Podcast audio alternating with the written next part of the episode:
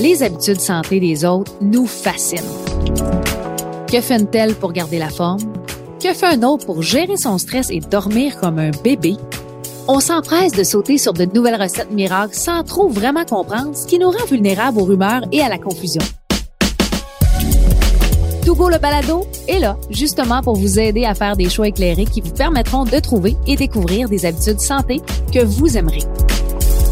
On a demandé à des gens ce qu'ils pensaient des tendances santé les plus en vogue et on fait peut-être bien d'en parler avec un expert.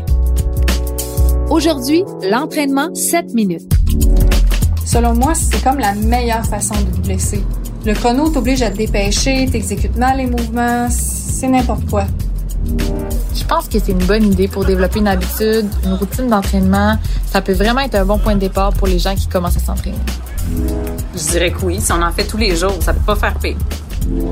Oui, en fait, je fais beaucoup d'entraînements par intervalle qu'on appelle des super sets quand je vais au gym. Puis, euh, mais en fait, c'est souvent ces périodes isolées-là, intenses, qui euh, sont les plus payantes.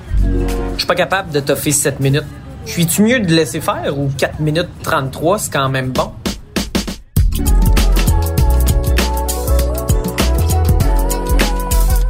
Un sujet à la fois attirant, super intéressant et un professionnel pour nous en parler. François Raymond, kinésiologue. Salut François. Bonjour Marie-Christine.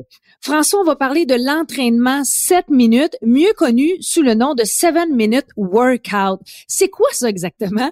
C'est une forme d'entraînement qui est très, très intense. Donc, on parle de 12 exercices qui vont travailler le haut du corps, le bas du corps, les abdos et le cardio. Et on va enchaîner 30 secondes de travail avec 10 secondes de récupération. Mais on va travailler extrêmement fort. François, faut que tu m'expliques c'est quoi la popularité actuelle. J'ai l'impression qu'on en entend tellement parler. C'est vrai que c'est un sujet qui est très, très populaire. Ça se combine au fait que les gens veulent avoir de l'entraînement qui est efficace, mais ils veulent pas non plus sentir qu'ils doivent mettre beaucoup de temps dans leur entraînement. Donc, on cherche un petit peu le raccourci. Donc, c'est une formule d'entraînement qui va te demander beaucoup d'efforts et beaucoup de constance. Donc, c'est sept jours sur sept pendant six semaines. Donc, ça nous demande d'être vraiment très, très intense dans notre travail, mais ça a certains avantages. C'est relativement court, on n'a pas besoin d'équipement, mm-hmm. c'est gratuit et on est même le Canada un peu l'instigateur de cette mode d'entraînement-là. Ah La recherche de haute intensité passe beaucoup avec certains chercheurs en Ontario. Donc, on peut dire qu'on revendique un peu l'entraînement de haute intensité, ou du moins une partie de la recherche. Sauf que François, 7 minutes, on va se le dire, là, ça me paraît bien peu pour donner des résultats. Ça fonctionne vraiment? Parce qu'on a tendance à penser que c'est plus ou moins 30 minutes par jour. 7 minutes, c'est vite? Ben, c'est un peu une arnaque, l'appellation du 7 minutes. Ah, D'abord, c'est plus 8 minutes. Je sais pas trop comment ils sont tombés sur 7 minutes parce que si on fait le calcul, 12 exercices, 30 secondes de travail, 10 secondes de repos, ça fait 8 minutes. Donc, Déjà, je suis peut-être pas mathématicien, mais déjà en partant, il y a une petite arnaque. Mais on poursuit dans ce domaine-là parce que il faut qu'on s'échauffe. Vu que c'est un entraînement qui est très, très intense, on suggère aux gens d'avoir une progression dans l'échauffement. Donc, on veut être prêt pour l'entraînement. Et après cette minutes, ben, peut-être qu'on va vouloir se dire, mais ben, je vais mettre au défi, je vais en faire un deuxième ou un troisième bloc. Et là, ça va nous amener autour de 20 à 30 minutes, ce qui est relativement bon pour les recommandations santé qui sont d'environ 30 minutes par jour ou environ 150 minutes par semaine. Donc, euh, une autre arnaque de l'entraînement que je t'ai pas parlé, c'est du fait que on doit avoir sept jours sur sept du travail pendant six semaines pour respecter l'entraînement de 7 minutes. Mais il n'est pas bon de prendre une pause justement entre tes journées d'entraînement parce que 7 minutes c'est court, mais 7 jours sur 7, ça aussi c'est un peu intense. Ben c'est ça. La, formule est vraiment très très drastique. Ça peut aussi ne pas convenir à tout le monde de s'entraîner 7 jours sur 7, d'avoir une intensité qui est très élevée parce qu'il peut avoir un certain risque de blessure, surtout si on se lance là-dedans et qu'on est débutant et qu'on sait pas vraiment comment qu'on doit bouger. Donc je pense que le plus important c'est de connaître les exercices à faire et peut-être d'avoir de l'aide d'un kinésiologue pour comprendre un peu le programme avant de se lancer.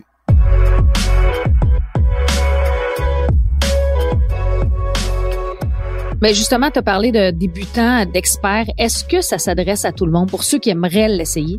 J'ai envie de te dire oui, mais je dois mettre quelques bémols. Euh, je te dirais, c'est important de savoir comment exécuter les exercices. Donc, que tu sois débutant ou expert, l'important, c'est d'avoir une bonne base sur comment bouger. Une fois qu'on a réussi cet aspect-là, on passe au prochain, celui de tolérer l'intensité. Parce que comme je te disais tantôt, c'est vraiment très, très intense comme travail et on doit être capable de gérer cette intensité-là. Donc, quand tu es débutant, ça, fait des années comme moi que tu t'es pas entraîné puis tu commences ça de façon intense, y a-tu des dangers là-dedans?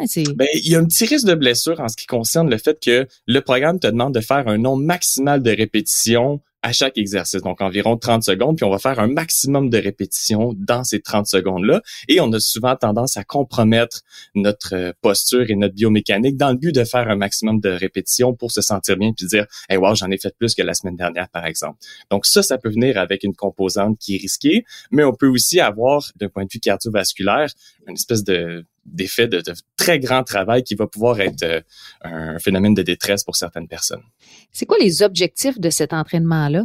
c'est de brûler des calories, grosso modo. C'est rare sont les athlètes de haut niveau qui vont utiliser cette méthode d'entraînement-là parce qu'elle n'est pas assez spécifique. Tout ce qu'on fait, c'est travailler extrêmement fort et d'avoir une intensité de travail qui est très élevée. Et c'est à peu près juste ça le but de l'entraînement. Donc, brûler un maximum de calories dans un minimum de temps pour avoir des effets sur la composition corporelle ou euh, mm-hmm. l'aspect cardiovasculaire ou l'endurance musculaire. Donc, il y, a plusieurs bénéfices à l'entraînement, mais on peut pas vraiment se dire qu'on va s'améliorer dans une certaine activité physique en faisant cet entraînement-là parce que c'est très peu spécifique. C'est un entraînement qui est très général. On l'a dit, ça fait tout le corps et c'est pas très adapté pour un objectif spécifique. Mais si on a l'objectif d'être en forme, de sentir bien dans sa peau, c'est de se dire comme wow, ben j'ai été actif puis je suis content, mais ça, ça remplit l'objectif totalement à condition qu'on fasse l'entraînement de la bonne manière. Tu as parlé un peu plus tôt des risques de blessures qui sont plus grands avec cette méthode-ci. Comment on peut les éviter? Moi, si je suis acharnée, je veux faire l'entraînement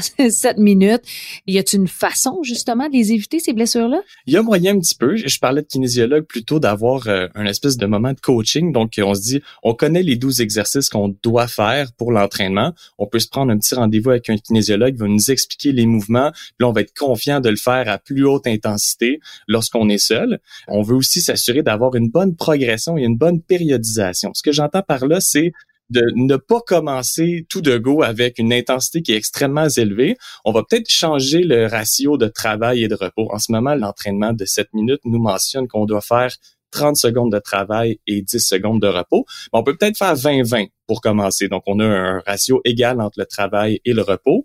Et on peut aussi avoir un quota qu'on se donne lorsqu'on dépasse un certain niveau d'intensité. Par exemple, si c'est plus difficile que 8 sur 10 de notre capacité maximale, ben, on va prendre une plus longue pause pour pas arriver à des intensités trop élevées.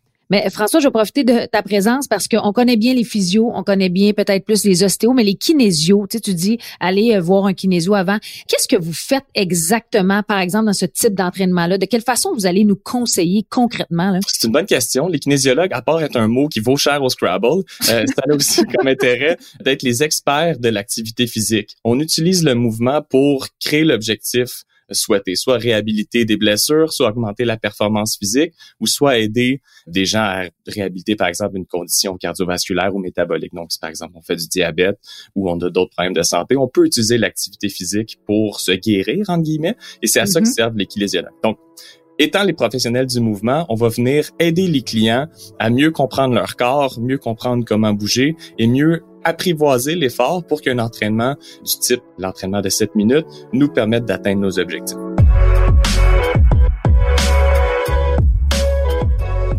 L'entraînement 7 minutes, évidemment, a des avantages, des pour, des contre, mais si on le fait bien, c'est quoi les bienfaits après le fameux six semaines, par exemple? Ce qui est intéressant avec l'entraînement 7 minutes, c'est que il y a eu des études de validation. Donc, c'est pas toutes les modes en activité physique qui ont été validés dans des journaux scientifiques, mais on a l'avantage que cet entraînement-là a été validé. Puis, ce qui a été montré, c'est que il y a des effets positifs sur le tour de taille, sur la composition corporelle, et on peut développer un petit peu d'endurance musculaire et une stimulation cardiovasculaire intéressante avec un entraînement de faible durée. Évidemment, cet entraînement-là a été validé dans la mesure où est-ce qu'on fait plusieurs séries, donc on fait deux ou trois séries de 7 minutes avec un échauffement initial. Donc, si on faisait vraiment juste 7 minutes, je ne sais pas ce que les résultats donneraient, mais les études de validation ont testé la grande boucle, deux ou trois euh, séries.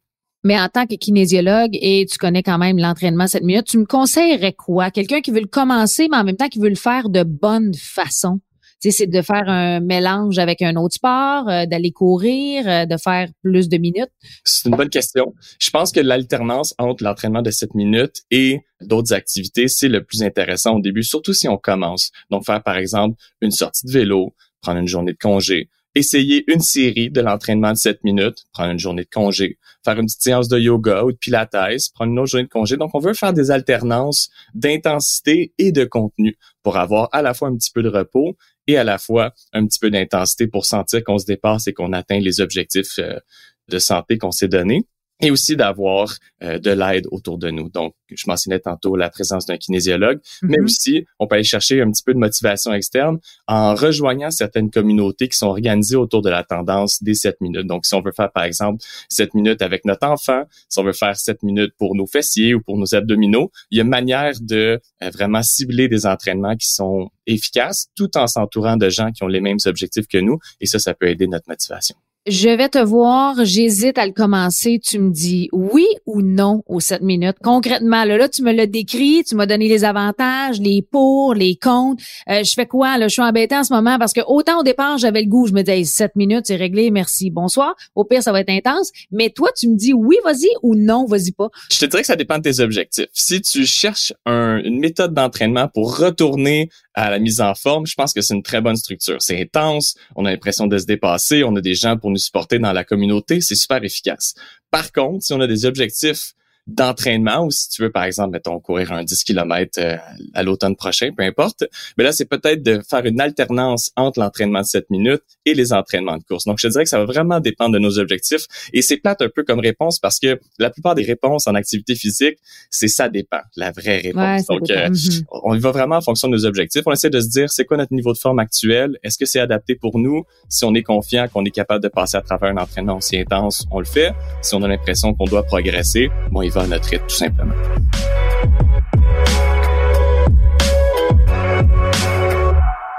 Concrètement, je veux l'essayer, je fais quoi et je vais où? On va voir un kinésiologue. On s'assure qu'on est bien avec les exercices, que notre compréhension est bonne, qu'on sent prêt à se mettre au défi et à faire le programme de l'entraînement à 7 minutes.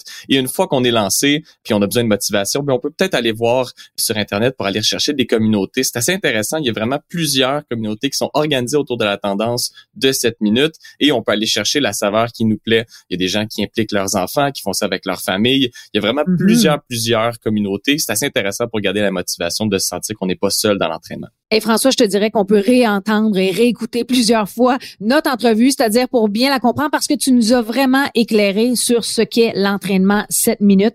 François Raymond, kinésiologue, merci beaucoup d'avoir été avec nous. Je pense qu'on a fait le tour de la question. C'est un entraînement qui est alléchant avec le fameux 7 minutes, mais en même temps, on comprend que c'est pas nécessairement pour tout le monde, ça peut être efficace, mais c'est quand même mieux que rien pantoute. Ça, c'est un message que je me lance à moi-même. Et revenez-nous dans un prochain épisode pour continuer à s'attaquer à d'autres rumeurs sur certaines tendances santé avec un expert. Et si vous avez aimé cet épisode, abonnez-vous à Togo, le balado pour ne rien manquer via le site web montougo.ca, Apple Podcast, Google Podcast, Spotify ou encore sur Cube Radio. Et merci à vous qui nous écoutez d'avoir été au rendez-vous. J'espère que vous en aurez appris autant que moi sur l'entraînement 7 minutes. C'était fort intéressant. Ce balado qui est une présentation de montougo.ca, des habitudes santé que vous aimerez. À bientôt tout le monde!